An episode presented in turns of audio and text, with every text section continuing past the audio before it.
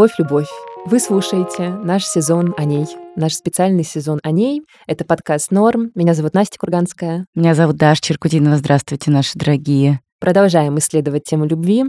Решили в этом эпизоде, знаете, снова нырнуть в пучину философии, в глубины философии и поговорить о том, что такое любовь с философской точки зрения, и как философы разные, разные, разные ее осмысляли, определяли, как они думали, как они писали, и как сейчас современная философия смотрит на любовь. Такой вот у нас сегодня будет выпуск размеренный, неспешный, знаете, для такого вдумчивого прослушивания и для осмысления этих инсайтов постфактум, так сказать. Да, друзья, сегодня окунемся в века вот этой накопленной мудрости в основном разными бородатыми и усатыми и лысыми мужчинами.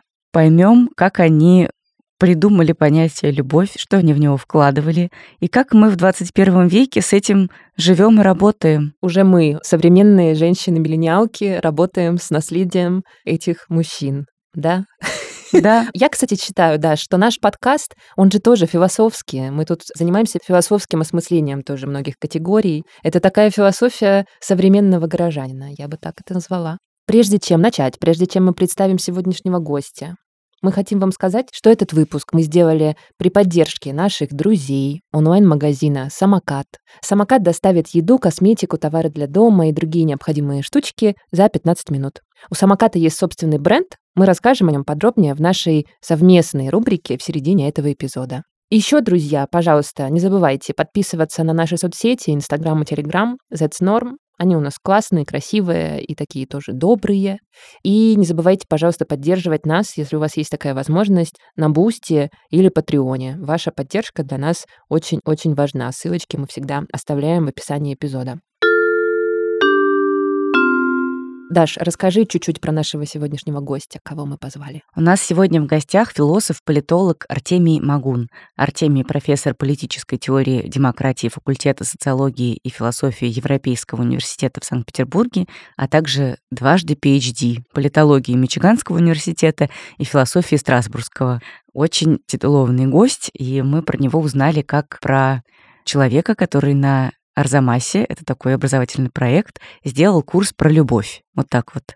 И нас очень заинтересовало, да. как это так вот в человеке уживается политическая страсть к изучению демократии и вот это человеческий интерес к любви и к философии любви. Мы решили этот вопрос первым делом задать Артемию и вообще поговорить с ним про мироустройства. Да, а он нам ответил, а в чем проблема? А я не вижу проблемы. И я согласна. А мы тоже не видим проблемы, потому что мы с Настей тоже в душе и философини. Да, абсолютно. И еще певицы, тарологини. Все вместе. А в человеке все должно быть прекрасно, я считаю, да? И политическая позиция, и мысли о любви. Я согласна. Да, слушаем этот разговор. У нас в гостях Артемий Магун.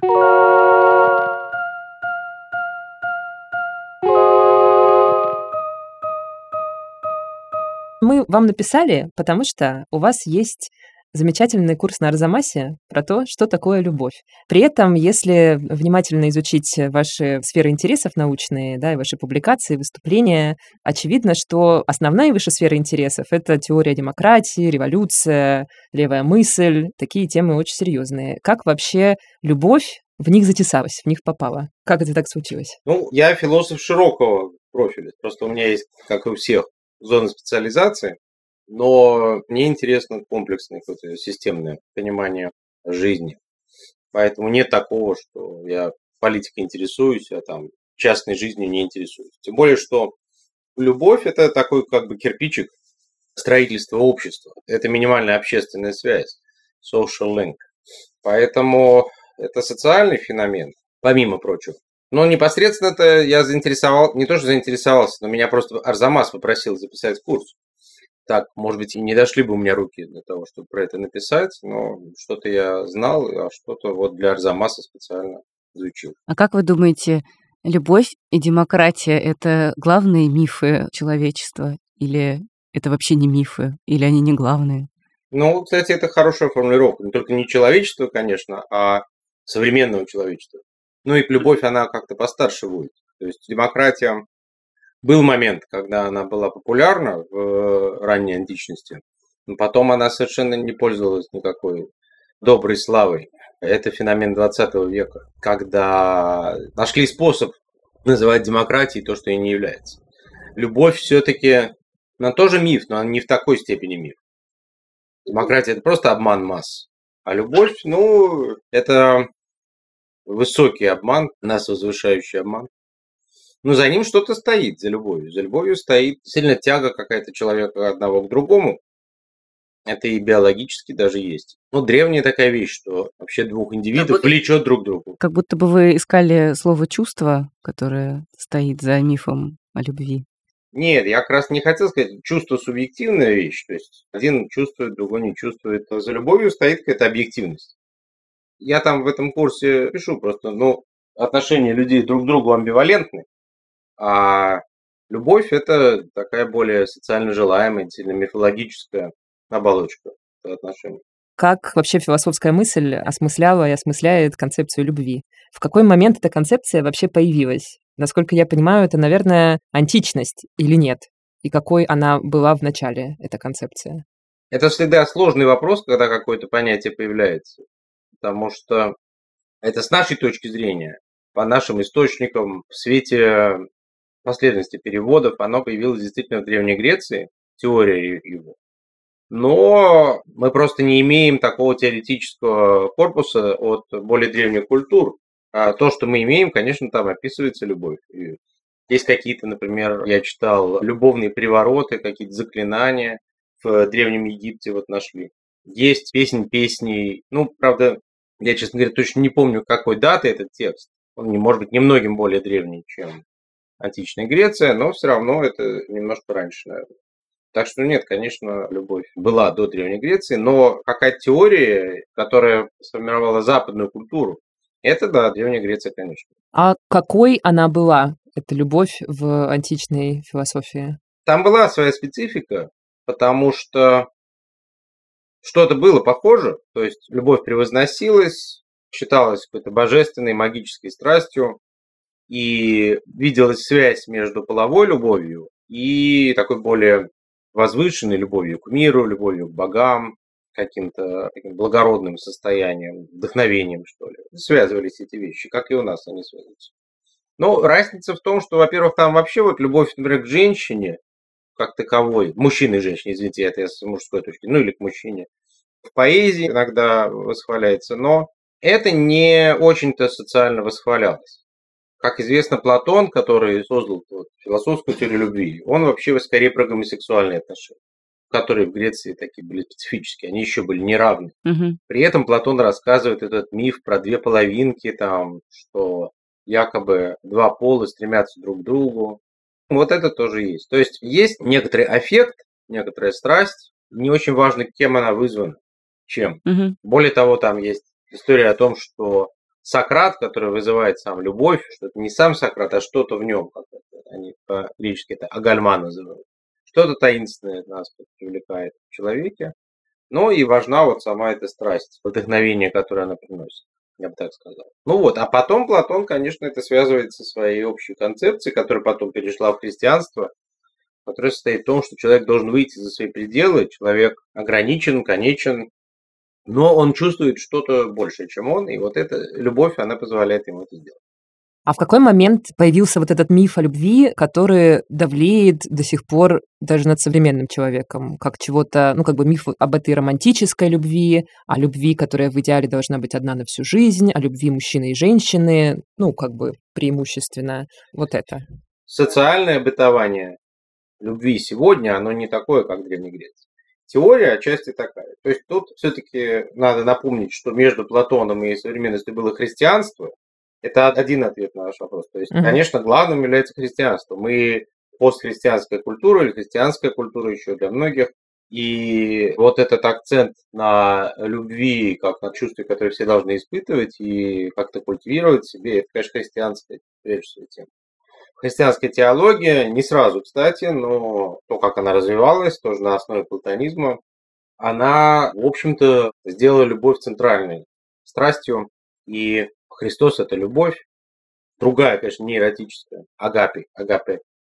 И есть вот это понимание, что Бог спускается в мир, из э, акта бескорыстной жертвенности, которая именно и формирует эту страсть дальше у самих людей. И у них есть элемент, может быть, любви человека к Богу, но и Бога к человеку тоже, она нам как-то передается. Поэтому вот без этого не понять. А современное бытование, ну, оно, как вы правильно сказали, это миф определенный, определенная идеология, которая отличается очень сильным акцентом на личности и на избирательность. Любить надо именно вот этого человека. Ну и некая взаимообратность, в отличие от христианского и концепции любви. Здесь важно, что я тебя люблю при условии, что ты меня любишь. Такой обмен. Угу. И на самом деле тоже вот в этом мифология, потому что парадокс определенный есть. Ждут направленного одностороннего акта, который включает в себя жертвенность определенную. Я решаю, что я тебя люблю. Но совершенно очевидно, что он работает только при условии, что и ты меня любишь, то есть, что есть ответ. Mm. То есть так было не всегда, получается, нет, с этой идеей любви. Вот как раз вот это в античности описано, что там любовь односторонняя. Это самая культивированная такая социальная форма любви – это любовь взрослого человека к мальчику. Мальчик вообще как бы, он не обязан что-то там любить. Угу. Он уважает этого человека, там, ориентируется на него. И там были термины, которые взрослый, он назывался эрастес, ну, отсюда слово педераст. То есть он активный, это активное причастие, он любящий. А мальчик был эроменос, если я правильно окончание ставлю. То есть он был пассивный. А у нас это идея равенства, которая связана с, с современной цивилизацией, с идеалами равенства. И, соответственно, с симметрией. Вот тут хитрая штука, что это как бы симметрия, но не совсем. Потому что как только ты скажешь, что это обмен, там, дорогая, я тебя люблю, но только при условии, что ты меня сейчас тоже вот будешь любить. Элемент этого есть в браке. В браке это есть. Но если это любовь, то это как-то странно звучит. Что же это за любовь такая, которая только при вот таком условии? И вообще это торговля какая-то получается. И вот эта торговля нами немножко всегда скрывается да, в таких ситуациях. Но и делает из любви некую тщетную страсть, конечно. Потому что ты хочешь, чтобы другой тебя любил бескорыстно, но это невозможно, потому что ты-то не любишь его бескорыстно. А как появилась вообще эта идея симметрии? В какой момент произошел переход к ней, что любовь – это обязательно симметрия? счастливая любовь? Ну, уже какие-нибудь Беляры и Лоиза, то есть по мере того, как это осмыслялось как мужчина и женщина, да, и по мере того, как женщина воспринималась все-таки как субъект, как уважаемый человек, что тоже не всегда было, то да, эта идея симметрии, конечно, возникла, но она, скажем так, была неполной. Но я бы сказал, что в полной мере это распространяется в связи с трансформацией брака. И только в XIX веке, и то не везде, возникла идея, что жениться надо по любви, угу. и что, соответственно, человек выбирает. Но тогда выбирают оба. Все-таки, ну, это юридические отношения, пусть женщины не имели всех прав, но все-таки какие-то права не имели, нельзя было их женить совсем без их согласия. Раньше это решали родители, а потом родители стали говорить, ну ладно, значит, ты любишь, давай там. Не везде, повторяю, есть оговорки. Мужчина был более свободен. И вот постепенно возникает этот брак по любви. И вот с этого момента, я думаю, ответ на ваш вопрос, что вот распространяется эта модель, что это отношение двух равных индивидов на основе какой-то взаимности, симметрии. Угу. У меня как раз был следующий вопрос про корреляцию концепции любви с развитием вот этого брачного института, потому что если только 200 лет назад, условно, люди начали жениться по любви, а до этого они женились из там каких-то экономических соображений, да, то получается, что до этого идея любви вообще не пересекалась с брачным союзом мужчины и женщины. То есть это было что-то отдельно существующее чувство. Наверное, иногда когда-то пересекалось, но в целом это практиковалось отдельно, конечно. Ну, в средние века, например, была любовь трубадуров. Тоже, кстати, один из наших источников, где очень любовь описывается, восхваляется, и потом это на всех очень повлияло, на романтику. Что это такое любовь трубадуров? Ну, они очень много писали о любви, развивали эту тематику. Mm. Очень красивые стихи писали, надо сказать, на провансальском языке. Это позднее средневековье. Это культ прекрасной дамы, по-моему. Да, да вот прекрасная дама, это mm. из их словаря, безусловно. Там они априори, значит, обращались к замужней женщине, хозяйке замка. Она была объектом. Идут споры, надо сказать, среди историков, что было у них что-нибудь с этой дамой или нет. Скорее всего, иногда было. Но, в общем, это был такой жанр. И никакой идеи связи с браком даже не было. Но это как пример. Угу. Бывали, конечно, эпизоды, когда идеалы предлагались, что вот супруги, которые любят друг друга. Нет, конечно, это было. И даже сентиментальный роман в XVIII веке, в общем-то, заканчивается свадьбой часто. Но это как исключение всегда. Это вот какой-то чудесный случай, который мы описываем. Угу. Я хотела как раз вот чуть-чуть поразвивать вот эту тему равноправия и того, что действительно сейчас как будто бы мы считаем любовь только между равноправными людьми, возможно, ну, там, условно и относительно равноправными, и если мы там находимся в разных позициях, то как будто бы нам нужно все время следить за тем, чтобы не возникало никаких неприятностей. А как будто бы до 20 века, ну, или даже там до каких-то последних, не знаю, десятилетий, совершенно неважно было, в каком положении находится объект твоей любви, там, зависимом от тебя, в каком-то угнетенном и так далее. И как будто бы получается, что вот у этого объекта любви не было голоса, что ли, да, и не было у нас возможности узнать, как он себя чувствует, и вроде бы это даже особенно никого не интересовало.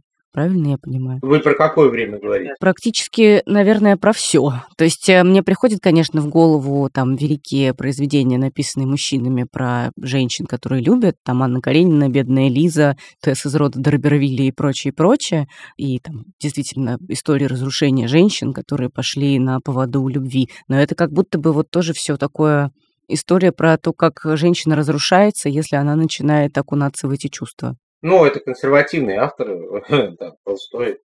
Он там хотел сделать заявление. При этом я сейчас думаю, какие-то положительные примеры любящих женщин все-таки наверняка есть в литературе. Тургенев. Другое дело, что вообще любовь такая, как бы в 19 веке любили несчастную любовь описывать. Угу. Ну, кстати, интересно, почему. Ну, чувствуя, что это сложно, любить, да, что это вводился новый социальный норматив, идеал в определенном смысле. И вот они его, с одной стороны, описывали с удовольствием, с другой стороны, показывали его дисфункциональность. Мне кажется, что одна из идей, ну и Толстого тоже, что невозможно стабильный как бы, институт строить на страсти, на капризе. Угу. Но, тем не менее, ожидание было именно такое. И в 20 веке удалось это примирить. То есть сказать, что вот это и каприз, и в то же время социальный институт. Угу. Наверное, вот то, что сейчас в обществе более-менее удалось, ценой разрешения разводов, абортов, в XIX веке, я думаю, вот авторы типа Толстого просто понимали, что это очень сложно. Да, это, кстати, интересная мысль о том, что, ну, наверное, и развитие контрацепции и так далее делает любовь более безопасной, как будто бы, да? Конечно, контрацепцию по определению безопасной делает. Это одна из двух целей. Но там важно, что женщина становится как субъектом выбора в большей степени. Uh-huh. Если у женщины уже три ребенка, то нельзя сказать, что она вот просто свободно там существует в отношениях. Вот в чем дело. А когда у женщины мало детей и есть право на развод, его что же не было, то можно говорить да, что это вот с одной стороны любовь, страсть, а с другой стороны она приводит, тем не менее, к формированию стабильных отношений. Но мы знаем, что сейчас общество сложнее устроено, чем просто брак. Есть так называемые серийные моногамия, есть молодежное экспериментирование там до 30 лет. Все это стало институтом. Ну и разводы, там очень большой процент, меняется поколение к поколению, 40-50 часто. Угу. Статистики по всем странам не помню, но она очень высокая, статистика разводов. Поэтому сначала молодежное экспериментирование, потом еще 1, 2, 3 брак. Так это выглядит. Но это цена того, что это брак по любви. Вместе с нашим партнером, онлайн-магазином «Самокат», мы придумали совместную рубрику. Она называется «Новая привычка».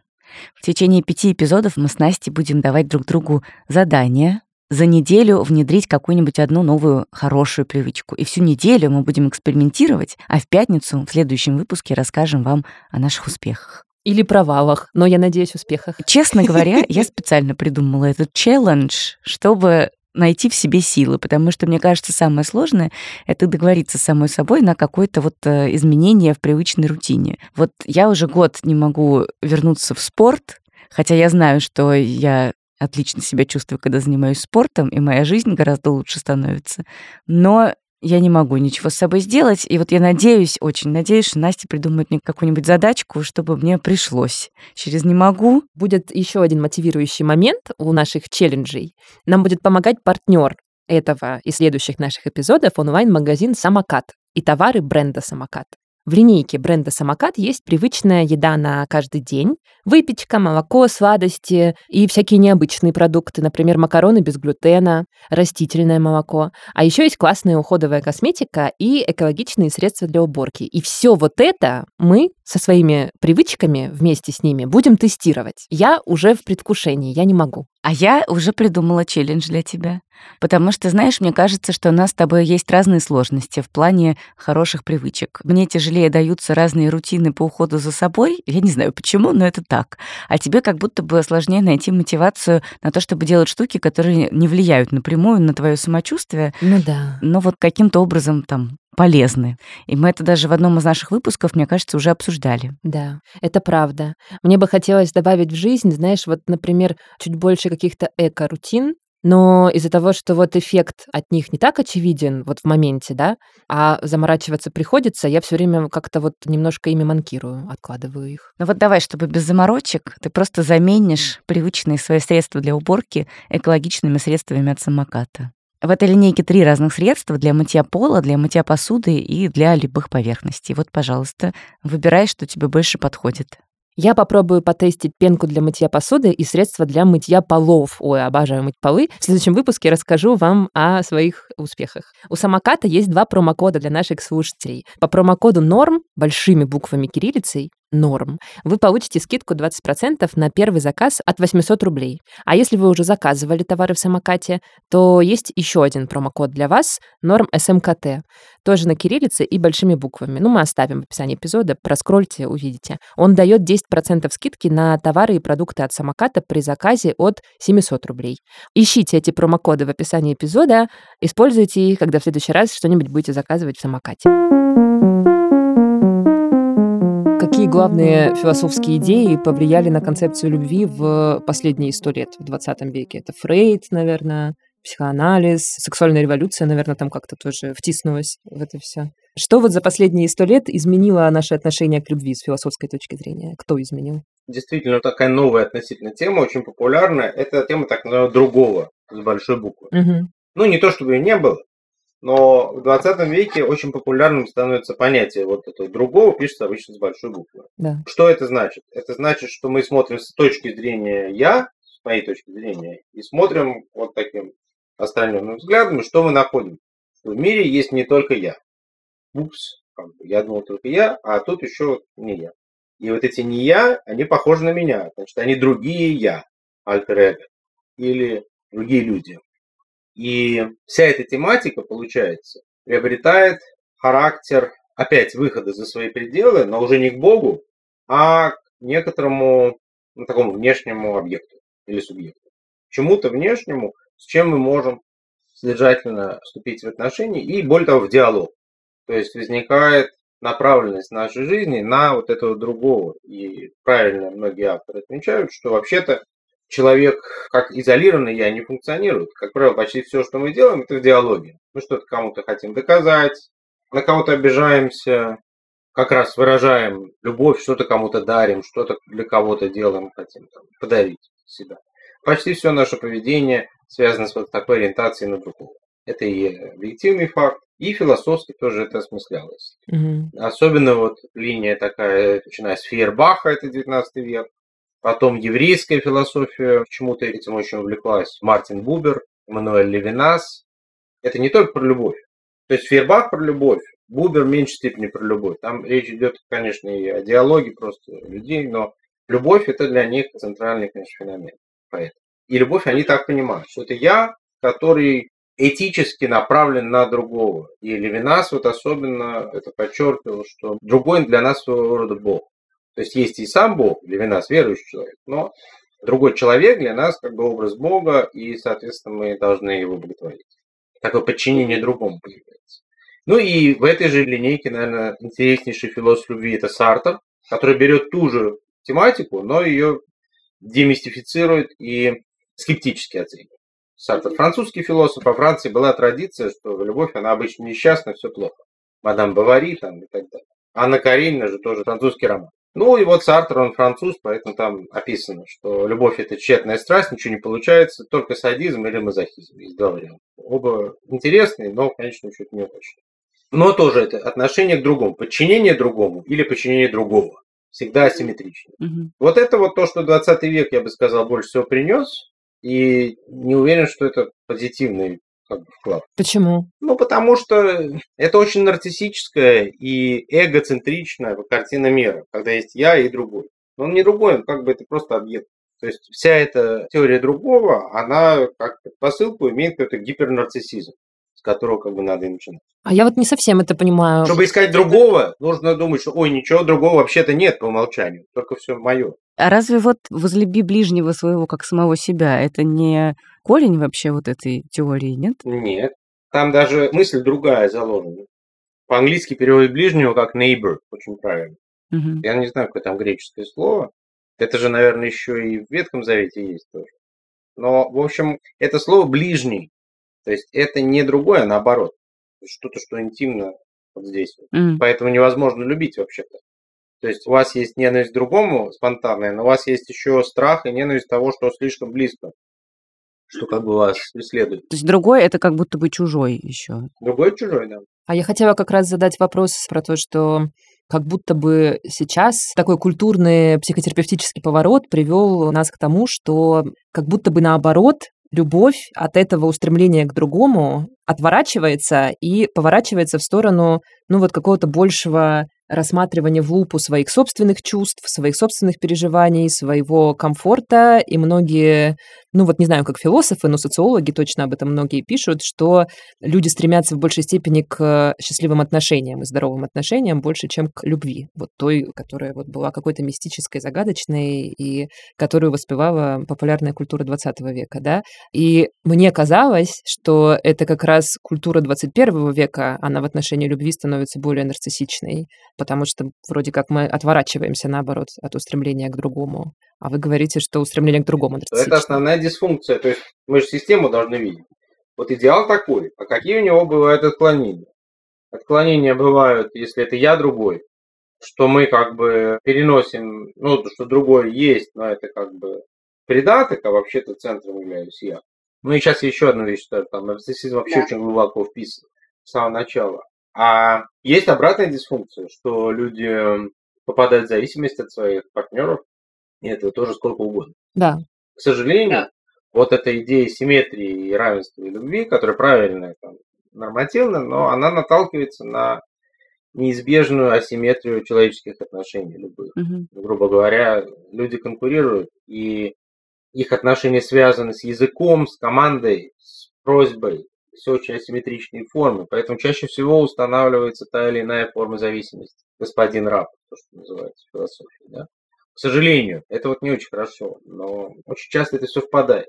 Вот сюда это одна сторона. А другое дело, что при этом еще оба партнера, они действительно могут уйти в нарциссизм и другого человека использовать. Но другой человек, скорее всего, будет не согласен в этой ситуации. Либо он будет рабом этого нарцисса.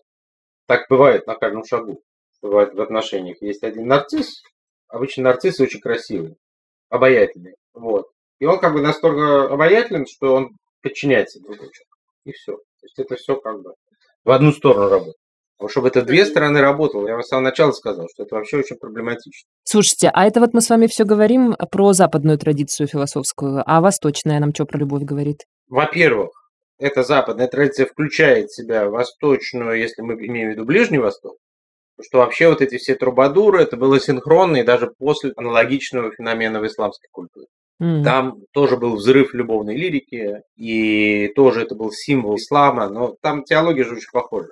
Но в то же время это любовь и к женщине, и трубадуры черпали у них. Насколько я знаю, исламская культура и теория любви достаточно близка нашей.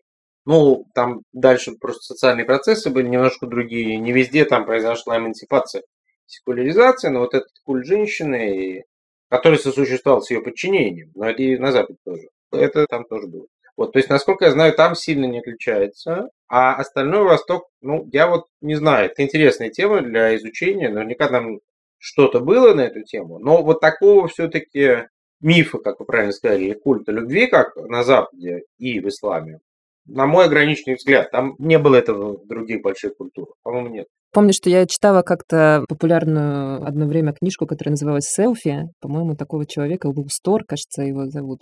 Он написал большую книжку про культуру эгоцентризма. И вот он там как раз все время проводил параллель между Западом и Востоком, что, мол, восточные идеологии, ну, он там имел в виду Китай и Японию, и вот такие как бы дальнеазиатские страны. И он там все время говорил о том, что это другое мировоззрение, другой mindset, сильно менее эгоцентричный, чем западные, и поэтому и отношения с Богом и с любовью вообще, дескать, мол, другие. Интуитивно в этом есть много правды. Ну, сейчас вы знаете, что самые популярные любовные сериалы делаются в Турции и в Южной Корее. Приплелось все в 21 веке. Не, ну с Турцией я сказал. Во-первых, там была та же культура, во-вторых, это секуляризированная страна. Там во многом западные институты накладываются на исламскую теорию, на исламские понятия. Я же читаю тоже, как и вы, турецкую литературу. Никакой там большой разницы с нами нет. А вот Южная Корея интересно. Знаете, я хотела тоже про современность вас, Артемий, спросить. У меня есть такое ощущение, что любовь осмысляется сейчас в основном женщинами, ну вот в последние тоже 50 лет, и что это стало вообще такая женская тема, и как будто бы даже, ну вот из-за того, что женская, немножечко такая сниженная как будто бы я вот на таком бытовом уровне не могу себе представить подкаст, который ведут два мужчины, и вдруг они такие говорят, мы будем делать сезон про любовь. А могу себе, наоборот, представить, что два мужчины говорят, мы будем делать сезон про PlayStation, а вот эти все отношеньки — это вообще какая-то ерунда. Как так получилось, если все это время любовь осмысляли лучшие умы. Ну, потому Мужские что, да, умы. это женщины тогда просто еще на сцене вот этой интеллектуальной не были, поэтому некому было осмыслять. Ну, те, кто были женщины, там, начиная с Элоизы, монахини Элоизы, те осмысляли. Почему? Женщины всегда интересовались этим вопросом. И литература, которая имела место, так сказать, от женщин, она почти вся про любовь. У меня нет ощущения, что есть снижение у мужчин-философов интереса к этой теме. Мне кажется, такого снижения просто нет, по крайней мере, в континентальной философии. А в быту, ну, потому что мы говорим в широких кругах не о профессиональных философах, психологов, психотерапевтах, э, инфлюенсерах там разного рода. Ну, тут как бы понятно, почему женщины больше этим интересуются. Всеми это признано специалистами, что любовь, хотя как бы по сути она симметрична, более ее требует прежде всего от мужчин. Sorry. Вот. А на самом деле это, конечно, идеология. Это женская идеология, прежде всего. Как любая идеология, она разделяется всеми, но интересант, это, конечно, женщина. В смысле, что женщина требует любви к себе, вы это имеете в виду? Ну да. Помимо того, что это идеология, имеющая свои корни, это идеология еще и социально функционирующая, и, следовательно, как любая идеология, имеющая какую-то доминирующую группу, группу, которая в этой идеологии заинтересована и которая продвигает. Так же, как либерализм. Вроде как это для всех, и у всех права человека, и мы за равенство, но все понимают, что это буржуазная идеология. Так же и с любовью все любят и все участвуют, но... Группа интересантов, главное, это женщины. Конечно. А почему так? По целому ряду, между прочим, причин. Такой первый очевидный, функциональный, в том, что женщина исторически заинтересована в том, чтобы что-то держало мужчину в семье. Не обязательно это всегда была любовь. Но любовь – это хороший способ. Ну, условно говоря, женщина там в каком-то определенном возрасте, она сидит уже с детьми, и она менее мобильна. Поэтому, вообще говоря, всегда есть интерес, так сказать, мужчину удержать. Угу. Это, конечно, давно было, и речь не идет о том, что люди это сознательно как-то транслируют, но функционально, конечно, это все равно есть. Угу. И это компенсация, прежде всего, наверное, более важно. Про брак это я так сказал, но это действительно какая-то старая вещь. Понятно, что это и там 500 лет назад, наверное, хотелось, чтобы мужчина какие-то чувства испытывал и не бегал на сторону. Вот. Но Сейчас более важно, что это средство самоутверждения женщин. У нас пока еще не полностью феминизм во всем победил.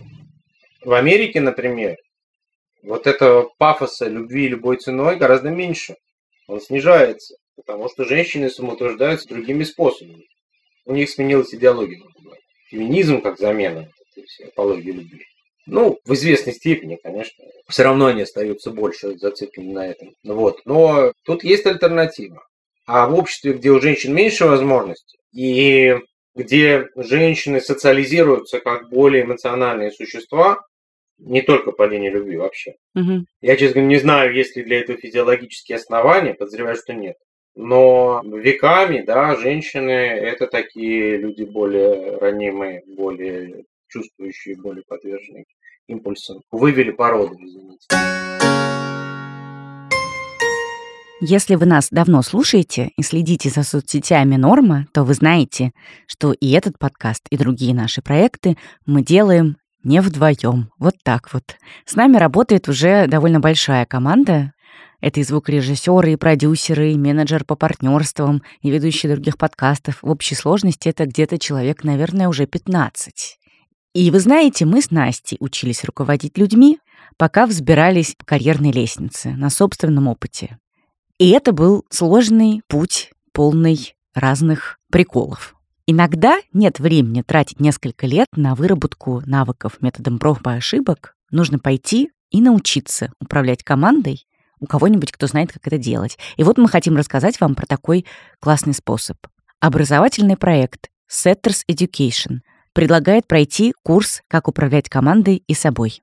Вы узнаете на этом курсе, как поддерживать, мотивировать и развивать команду, не забывая о себе и своем ресурсе. Научитесь управлять сотрудниками системно, но без жестких директив, работать с конфликтами и выгоранием и определять вектор развития для себя и команды. В обучении вас поддержит куратор Елена Скоробогатая. Она эксперт с 12-летним опытом управления командами и бизнес-направлениями.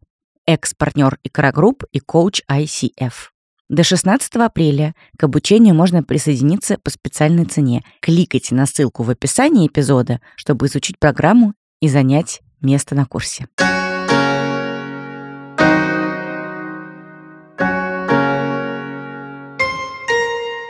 Я читала, кстати, книгу, которая выходила в издательстве НЛО. Я не помню, как она называлась, что-то там типа «История меланхолии» или что-то такое. Юханисон, да? Да, и вот она как раз посвящена тому, что до 18 по-моему, века более эмоциональным гендером был как раз мужской, потому что мужчины там роняли перчатки, вызывали да. на дуэли, ага. и вообще, в принципе, мужской эмоциональный идеал — это вот был такой... Порывистый человек, да. Персонаж романтический просто такой. А женщины, наоборот, они были немножко более с покерфейсом, скажем так, потому что, ну, женщина должна была быть достойной, вот так. Да, интересно. Ну, понятно, что социализированная такая функция. Угу. Более того, вот можно к этому добавить. Я вот этот конкретный момент и забыл, если это Юханессон, да, но есть другой момент, что женщины действительно очень похожи на вот этот дворянский придворный класс 17-18 века, потому что тогда же мужчины и одевались более красиво, и определенная элегантность, галантность, очень высокие требования к культуре были.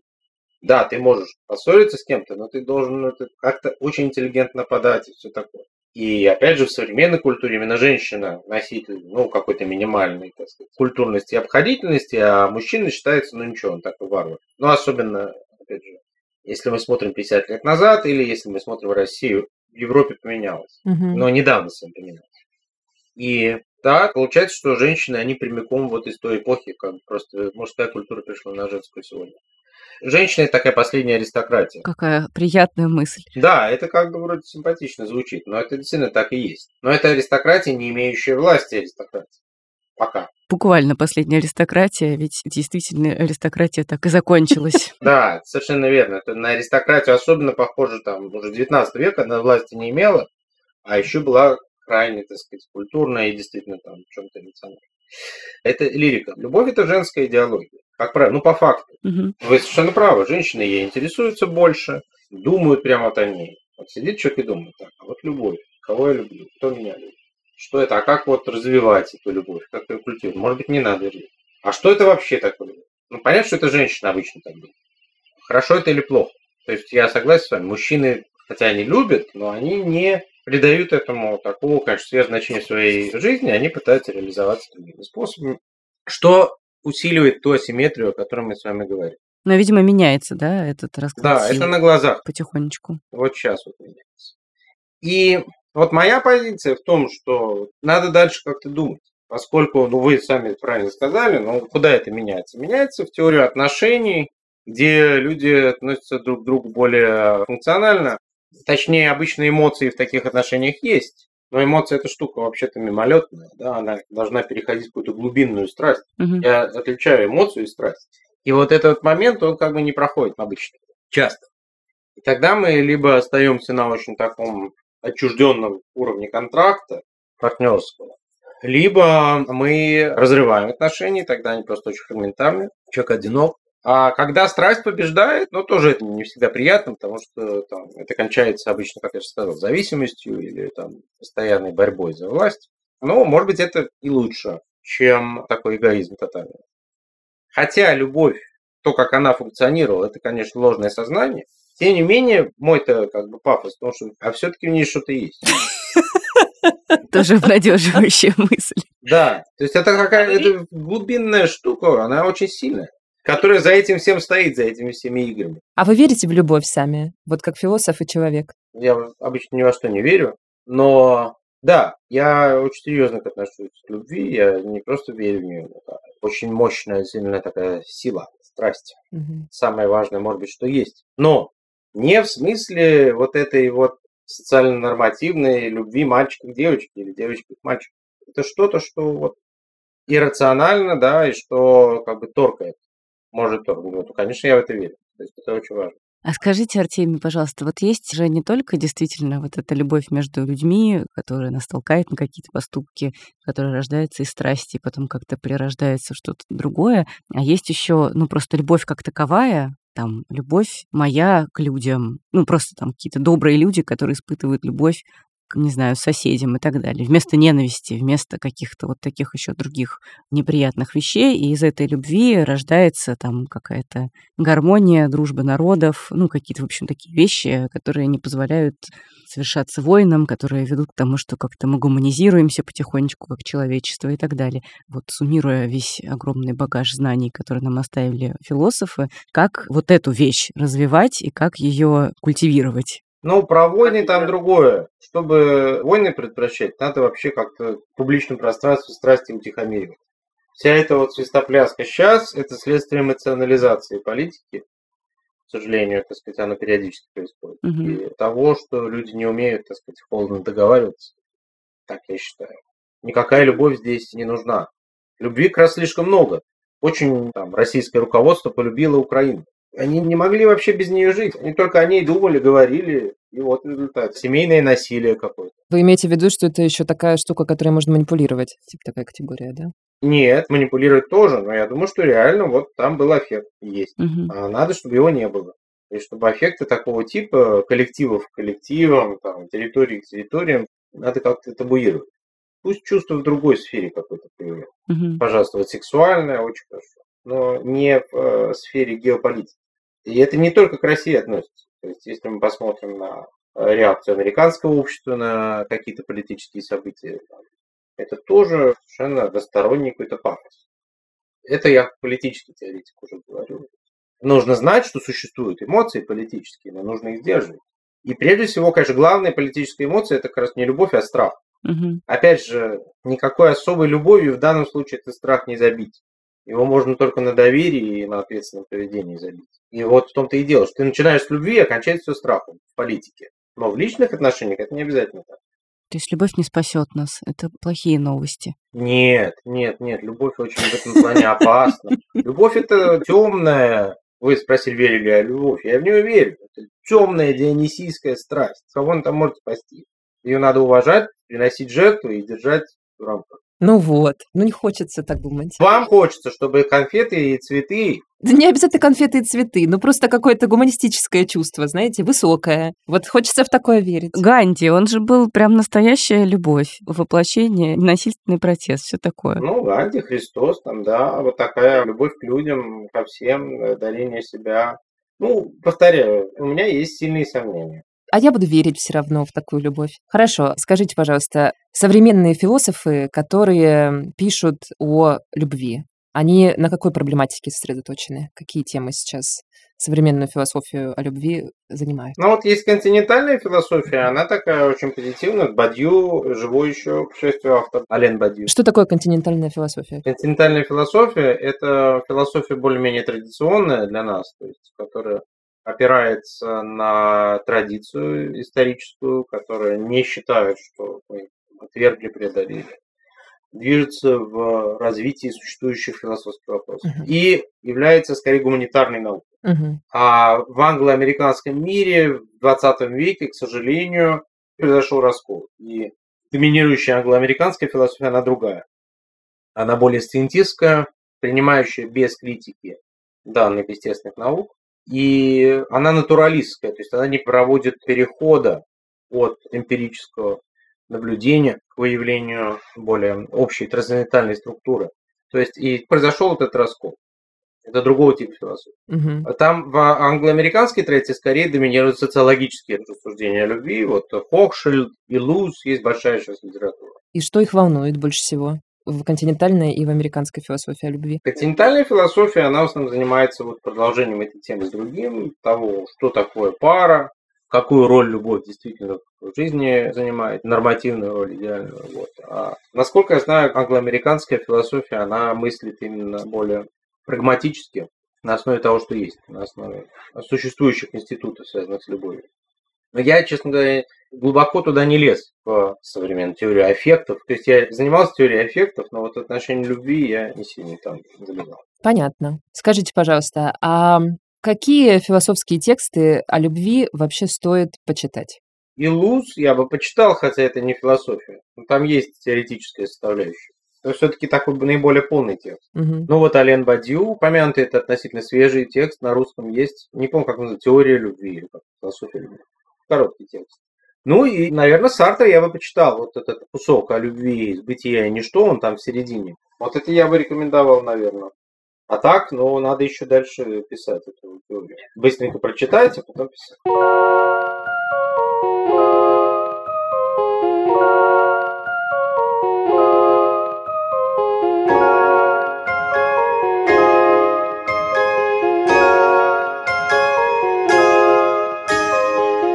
Мне очень понравилась та часть разговора, в которой мы обсуждали, что женщины — это последние аристократы этого мира. Мне кажется, это такая чистая правда. Ты знаешь, я много думала, ну я вообще много об этом думаю, мне кажется, всю свою сознательную жизнь. И после этого разговора я снова задумалась о вот этом понятии действительной категории симметрии в любви, и что это симметрия, и идея симметрии в любви, идея взаимности и обязательно вот такой вот равноценности, да, того, что любящие люди друг другу дают, равнозначности, она появилась далеко-далеко не сразу, и вообще она как бы неравнозначна самому понятию любви. Это, мне кажется, тоже очень интересная мысль. И так как я довольно много думаю о любви безусловной и о том, каково это просто любить, не требуя ничего взамен, и о том, могу ли я так делать, и о том, возможно ли это, и о том, правильно ли это, я много об этом думаю, и вот буду думать дальше. Мне кажется, вообще Мгм. это важно, мне кажется, знать, что любовь не равна симметричной любви, не обязательно Да. равна симметрии. Это хорошая идея. Да, меня, честно говоря, тоже очень будоражит мысль о том, что совсем недавно мы начали думать о том, что любовь должна быть какой-то равноправной. Мгм. Мне, честно говоря, нравится эта мысль, потому что, ну, я, конечно, себя причисляю к числу людей. Ну, может быть, уже, кстати, я ошибочно это делаю. Я не знаю, может быть, я уже вышла из того, как бы так сказать, возраста и статуса, когда я могу быть человеком уязвимым, и, может быть, я уже человек даже больше, который может быть уязвляющим в любви, потому Мгм. что я уже взрослая женщина со своим личным опытом большим и Мгм. своим отношением к самой себе, со своим положением и прочее. И как будто бы я чувствую в себе довольно много опоры и на себя, и на свой близкий круг людей, он у меня есть. И не думаю, что какому-то человеку легко можно меня уязвить в любви и вообще в какой-то ситуации, и легко можно меня подавить каким-то образом и как-то надо мной возвыситься в каком-то моральном плане. В физическом, конечно, это сделать гораздо легче, но в моральном плане думаю, что все таки нет, что здесь как раз наоборот, скорее я могу представлять опасность для какого-то человека или партнера, которого я полюблю, и могу начать задавливать своими представлениями о том, что хорошо, что плохо, как вот он должен себя вести и прочее. Но, тем не менее, как я сказала, мне кажется, что идея какого-то равноправия или стремления в равноправие в любви, она очень важная и очень, ну, как будто бы здоровая и делающая мир более безопасным для всех. Но она такая новая и такая, наверное, непривычная для очень-очень-очень многих людей, и мужчин, и женщин в этом мире, что меня это, конечно, очень занимает и будоражит. Потрясающая рефлексия. Просто дай бог, мне кажется, каждому человеку думать о себе не только как об уязвимом, что тоже, конечно, важно, да, осознавать, что ты уязвим в любви, но и как об уязвляющем тоже. Мне кажется, это такие ценные слова. Но я хочу сразу сказать тебе, даже сделать дисклеймер, что ты меня никогда не уязвляешь. Я только расцветаю рядом с тобой, если что. В нашей любви ты не уязвляешь меня, а я только счастлива. Мой зайчик. Я очень рада это слышать. Большое спасибо. Я тоже расцветаю от нашей любви. Кстати, я вот вчера засыпала и думала, что мы же еще с тобой совершенно одинаковые по гороскопу. Ты знаешь, у нас у обеих с тобой Солнце в Скорпионе, Луна в Раке и огненный асцендент. У меня Стрелец, а у тебя Лев. Это неспроста. У нас, я считаю, есть кармическая связь.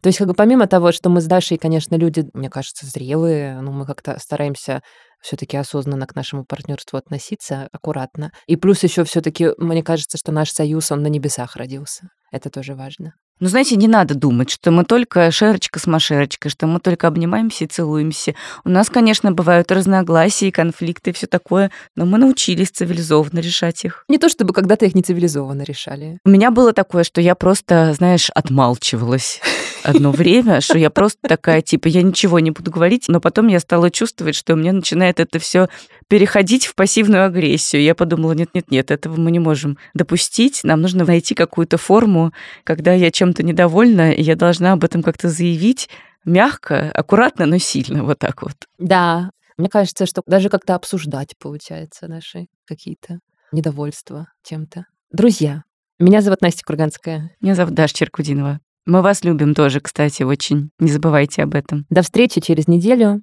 Хороших вам дней следующих, хорошего времени суток, хороших снов, хороших партнеров рядом, хороших друзей. Хорошо, чтобы себя вели родители, хорошо, чтобы себя вели дети. И домашние животные. Это точно. Все, пока. Пока-пока.